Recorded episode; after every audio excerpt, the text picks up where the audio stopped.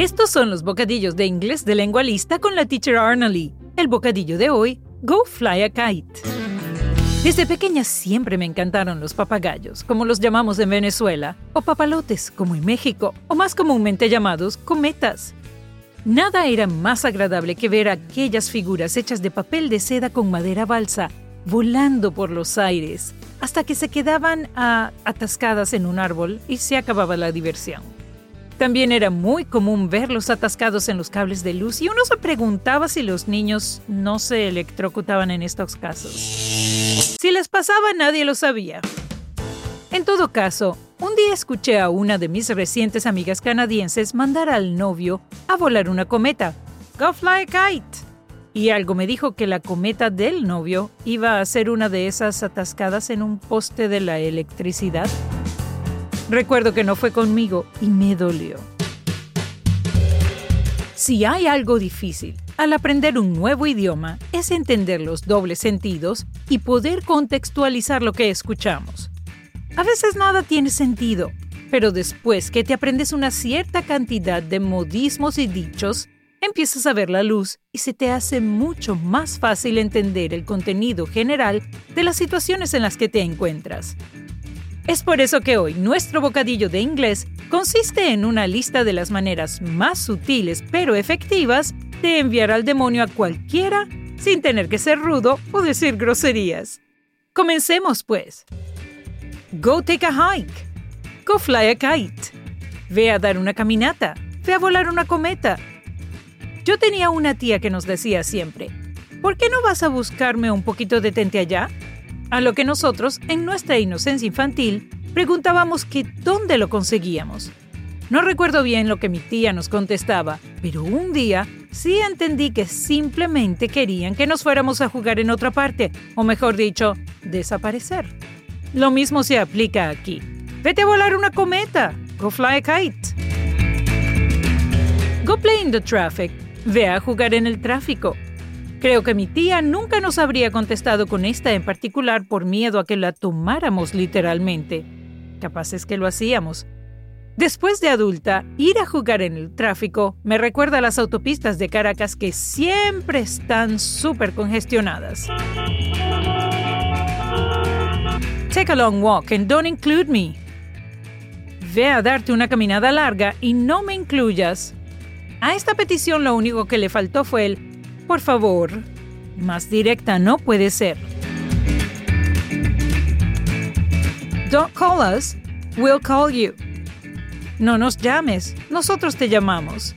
Así como la canción, esta comenzó a usarse en la época de los 60. Los artistas, ya sean músicos o actores, después de una audición, preguntaban si debían llamar para saber los resultados.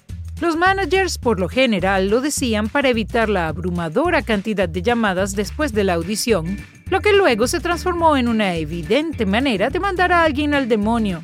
Ah, no, don't call us. We'll call you. Go row a boat. Vete a remar un bote.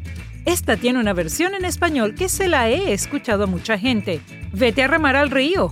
Por lo menos es saludable. Won't take any more of your time. No voy a tomar más de tu tiempo. Esta también tiene una versión que puede que sea una traducción directa de la contraparte inglesa, ya sea porque la importaron o porque es pura coincidencia, pero en Venezuela decimos, no te quito más tiempo. Don't let me detain you. No dejes que te detenga. Esta está emparentada con la anterior y por la manera en que la gente la dice, tiene origen británico es una manera muy sutil de decir, basta, vete. Your mother is calling. Tu mamá te está llamando. Si tu mamá está viva y te lo dice tu papá, es totalmente inocente. Pero si te lo dice cualquier otra persona, mejor retírate. Estás fastidiando. You lost me at hello. Me perdiste al decir hola. Si alguien me dice esto algún día, creo que me pondría a llorar como una niñita de tres años. Esta es bullying del más puro. Nadie merece que le digan algo así. You lost me at hello. you have delighted me long enough. Ya me deleitaste lo suficiente. Esta es muy británica también. tiene el sarcasmo propio de los ingleses y esa elegancia arrogante que uno no sabe si reírse o llorar. Y que solo puede ser originaria de un pueblo que tiene un ritual para tomar té que podría estudiarse en la universidad. Por supuesto, y como siempre, esta no es una lista exhaustiva. La cantidad de frases y oraciones que se pueden utilizar para mandar a alguien al demonio elegantemente y sin decirle una mala palabra es larga.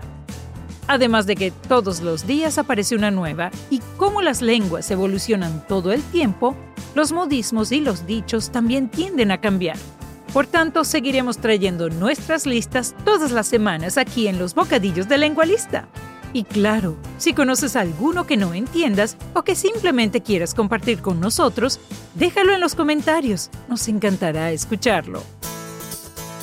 En Lengualista, entendemos que el significado de las palabras va más allá de su traducción literal. Los modismos son solo una pequeña parte del idioma inglés y siempre están inmersos en la conversación es por eso que en Lengualista nuestro método está basado en la conversación y va complementado con material actual de la vida real, para que puedas entender el significado integral de todo lo que escuchas. Comunícate con nosotros a través de nuestra página web y si no estás suscrito a nuestros bocadillos de inglés, hazlo a través de nuestro blog. Te esperamos entonces la próxima semana cuando tendremos una nueva entrega de los bocadillos de inglés de Lengualista con la teacher Arnalee. See you then!